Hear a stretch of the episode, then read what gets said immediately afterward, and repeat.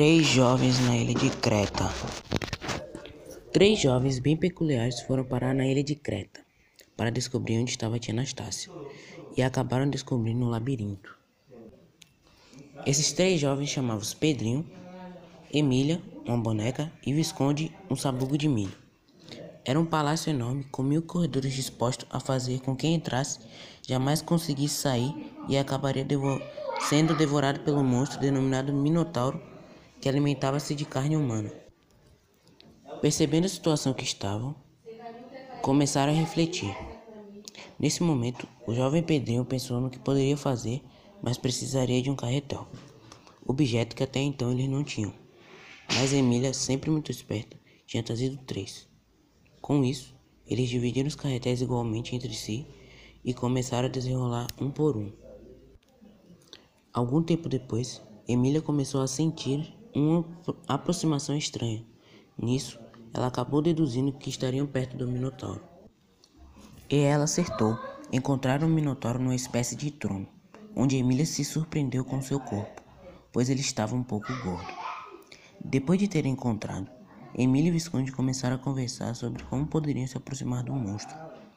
Durante esse diálogo, Visconde ficou com medo de ser devorado, mas Emília o tranquilizou. Depois de se aproximarem do monstro, Emília perguntou sobre tia Anastácia, mas eles só encontraram um objeto, que era um bolinho de tia Anastácia. Com isso, enquanto Pedrinho comia o bolo e reclamava com Visconde sobre ter trazido apenas um, Emília afirma que essa é a maior prova que tia Anastácia não havia sido devorada, e ela resolve usar um pouco de linha que ainda restava para encontrar tia Anastácia. Seguindo pelo cheiro dos bolinhos, Emília e seus companheiros continuavam andando pelos corredores, que pareciam nunca acabar. Após um tempo, finalmente a avistam, fritando os tais bolinhos. Emília entra de fininho e assusta a boa velha, que ao vê-los fica desacreditada, mas Pedrinho logo explica que vieram para salvá-la, também lhe pedindo para se apressar, pois precisavam ir embora.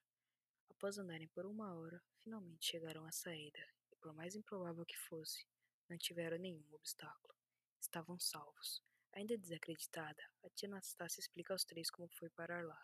Diz que estava fazendo fazões na casa do príncipe, quando foi abordada pelo Minotauro. Desmaiou por medo e acordou no labirinto, com ele encarando. A velha rezava de desespero. Ele a jogou na cozinha e ela, ao ver um fogão e farinha, decidiu fazer os bolinhos, que no final a salvaram. O monstro chegou a ver ela fazendo. Decidiu experimentar, e depois disso não conseguiu parar a ponto de ficar tão obeso que não conseguiu mais andar.